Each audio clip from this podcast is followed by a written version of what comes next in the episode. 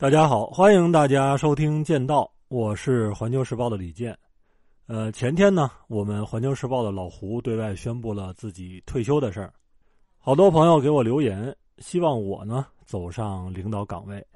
一来谢谢大家，二来呢，我可以非常欣慰的告诉大家，其实我一直就在领导岗位上，但是十几年的这种宦海沉浮，让我产生了一种高处不胜寒的感觉。那么接下来呢？我在做好本职工作的同时，希望把更多的精力投入到教育领域，希望我们的孩子在精神层面真正的做到站起来、富起来和强起来。因为没有他们在精神上的崛起，就很难实现我们这个民族的伟大复兴。今天呢，是咱们关于美式民主祖坟一日游的最后一站。既然大家上车了。我就把你们送到终点，咱们穿越历史，把重要的问题啊看一个真真切切。我在这儿呢，先提几个问题，大家可以带着这些问题来听这一期的节目。第一，咱们之前就说过，说美国从建国到现在一共二百多年的历史，只有十六年没打仗。地球人见过爱打仗的，但是像美国这么爱打仗的，大家确实是非常的少见。连战斗民族都没法跟他比，那么美国这个国家，他为什么要时时刻刻都给自己树立一个强大的敌人，而且不打仗就浑身难受呢？第二，英国的清教徒只是移民到北美的人数非常少的一个群体，为什么他们能够塑造美国的主体价值观和文化呢？第三，如果这个五月花号真的像欧美主流舆论赞美的那样，船上满载着自由、民主、人权的这种光辉，那么后来清教徒为什么会残酷的迫害异教徒呢？特别是那些信仰天主教的爱尔兰人，也就是美国总统拜登他老太爷那帮人，甚至呢，连美国总统肯尼迪被刺，也与他是美国历史上第一位天主教徒总统有非常大的关系。带着这些问题，咱们开始今天的讲述。上文书呢，咱们说到了这帮河漂在荷兰漂了十年的清教徒，实在是漂不下去了，于是呢，就和刚成立十四年的英国弗吉尼亚公司联系。这个公司的全名是伦敦城弗吉尼亚第一殖民地冒险家与殖民者公司。听这个名啊，大家就能够知道，这个公司是在北美负责管理殖民地的。那么，英国早期的殖民方式比较特殊，它是后来美国诞生的一个非常重要的原因。咱们讲的五月花号，它的出发时间是一六二零年的九月，那么这个时间距离哥伦布一四九二年发现新大陆已经过去一百多年了。也就是说，欧洲人啊，他往美洲移民移了一百多年。你像什么西班牙、葡萄牙、法国、荷兰、英国等等。这些国家都参与其中。现在美国的好多地名呢，你只要一听就知道以前这是谁的地盘。比如说咱们所熟悉的旧金山，叫圣弗朗西斯科。凡是前面加一个“圣”字的，基本上以前都是西班牙的殖民地。它的天主教色彩是非常浓厚的。带个“新”字的呢，比如说新英格兰或者其他的一些新的地名，那以前都是英国的。带个“宝”字的，基本上以前都是德意志人开发的。同样是殖民，西班牙这样的国家呢，就是军队和教会一块上，占了哪儿就在哪儿复制自己的各种各样的制度，对当地进行这种直接的统治。英国的殖民早期是公司化的，让公司拿着国王的这个特许状，自己跑出去折腾。那么这样做呢，原因是很多的。你比如说，英国国力有限，内乱不止。资本主义的萌芽产生，还有新教文化的影响，以及重商主义等等，这样一来呢，就使得英国在北美的殖民地有一种比较宽松的环境，还有各种各样的优惠措施。所以，从一六零七年英国人到北美大西洋的沿岸建立第一个殖民地弗吉尼亚开始，那么移民北美的英国人就比别的国家的人要多，而英国国王呢？也愿意把那些激进的清教徒发配到北美去，所以在五月花号之后，陆续有两万多的清教徒跑到了北美，可以说凡是能去的都去了，这才有了清教文化对于美国的重要影响。咱们呢还说回到这帮河漂，他们最后啊就跟公司国王达成了一个协议，国王这边呢特许他们移民到北美，以这个捕鱼为生，公司负责贷款，也就是提供船只、路费、基本的生活物资。而这帮激进的清教徒要用自己在北美定居点的劳动所得来偿还贷款。那么五月花号上一共是一百零二个人，有三十多个独立派的清教徒，其他呢还有一些所谓的冒险家。其实说白了，就是在英国待不下去，想去北美呢讨生活的什么贫农、渔民和工匠。咱们管这种人叫流民或者叫盲流。后来的美国人啊，管这帮清教徒叫圣徒，说同船的那些人是捣乱者和异乡人。但是不管怎么说，这帮人也算是同舟共济，而且共同塑造了美国文化。他们呢，在拥挤不堪的五月花号上，跟惊涛骇浪搏斗了六十五天，在十一月到达了寒风凛冽的科德角。其实呢，原来的登陆地点选的是哈德逊河的河口，它在哪儿呢？就在现在的纽约。但是当时占据这个地方的荷兰人就买通了五月花号的船长，说：“你别在这儿靠岸，我们不欢迎这帮人，给他们找一个更凉快的地方，让他们清醒清醒。”于是呢，这艘船就又往北绕，绕到了科德角，而迎接他们的是寒冷。荒凉、饥饿、无依无靠和各种潜在的危险，在这个时候啊，大家的目的只有一个，那就是活下来。这就应了咱们老说的那句话，叫“兴趣不是最好的老师，生存才是”。你想活下来，就得抱团取暖，抱团就面临一个谁来当头的问题。那么这帮清教徒肯定是想领导那帮盲流，盲流就说了。我们要是服管，也不会跑到这个鸟不拉屎的地方来。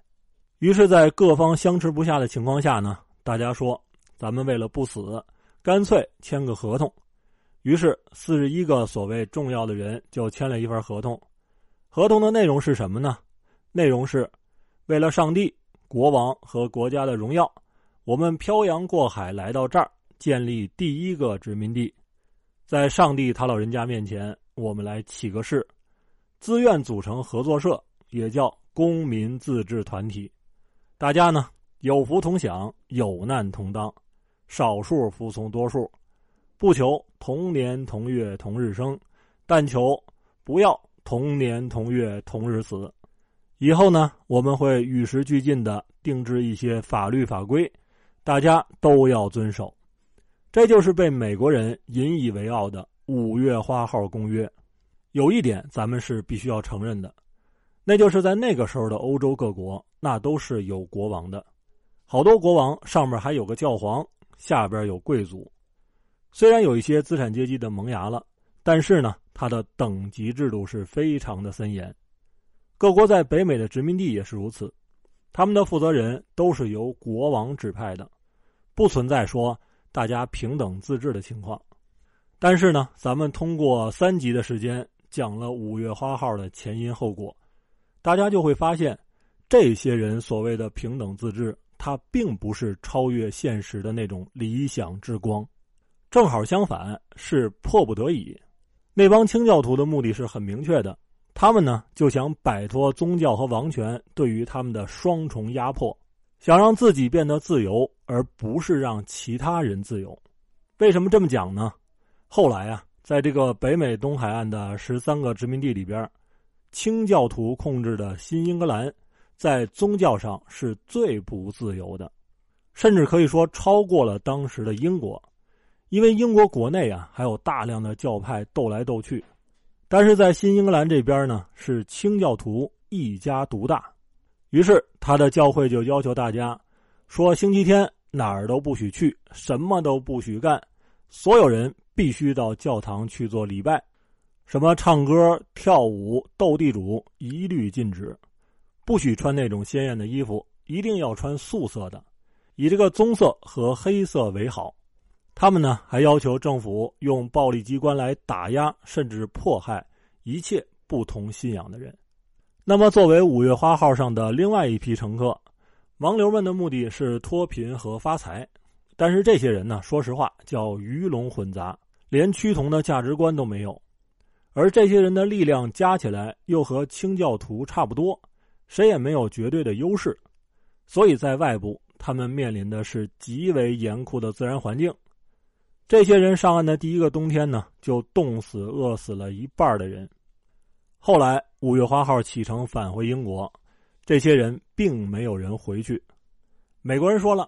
这表明他们坚定的意志和追求自由民主的决心。他这么说呢，有点道理，但是有一个重要的原因，美国人是不愿意讲的，那就是这些男男女女、老老少少，每个人都拖了一屁股的债，留在北美搏一把还有一线生机，回到英国那就叫永世不得翻身。本来呢，这些人想用七八年的时间把欠公司的债还清。但是因为他们待的这个地方实在是零基础，你想吃个老玉米都得现种，再加上大家都是穷哥们儿，也没钱买什么生产资料，投资那就更别提了。所以他们这个殖民点啊，经济发展的是特别的慢，愣是花了二十多年才把债还清。后来干脆还被别的殖民地给兼并了。和印第安人的关系呢，一开始还挺好。人家淳朴的印第安人教他们什么种地呀、捕鱼呀、打猎呀，还给他们带几头鹿，大家一块来聚餐，这才有了感恩节。但是呢，这些外来者又和印第安人不可避免的会产生生存的竞争，因为像河口这种自然条件特别好的地方，他的土地是十分有限的。我要是想站住，那就必须要把你赶走，你不走就消灭你。所以后来又发生了一件事儿，就是当地的印第安酋长的人头被殖民者在一个高高的杆子上挂了二十多年，酋长的妻女被贩卖为奴。所以说，这个五月花号给我们带来的是什么样的启示呢？这些人在外部面临着十分强大的敌人，这些敌人是无情的大自然，是不同文明的印第安人。和同属欧洲文明的其他的殖民者，而这些人的内部呢，又是极为复杂的。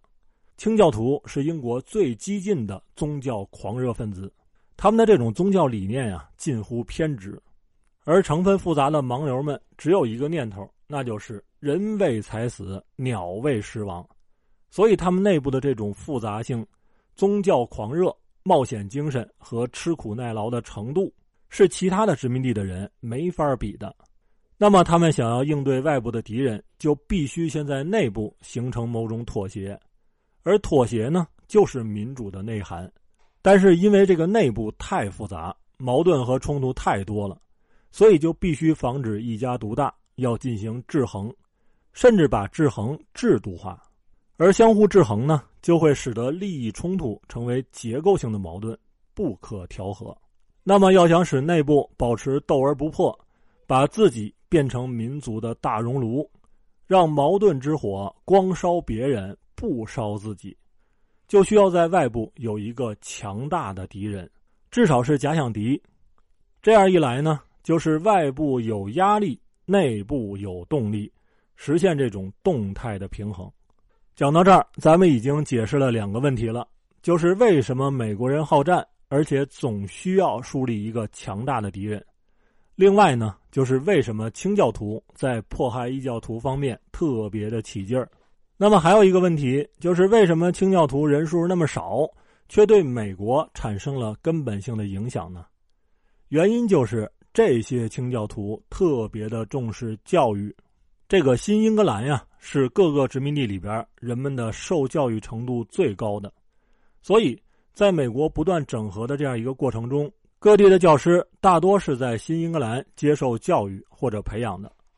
后来呢，僵化的清教派就开始衰落了，但是清教徒精神却通过教育，成为了美国人的精神支柱。这些精神呀，有些是正面积极的，但是被美国人过度的神化了。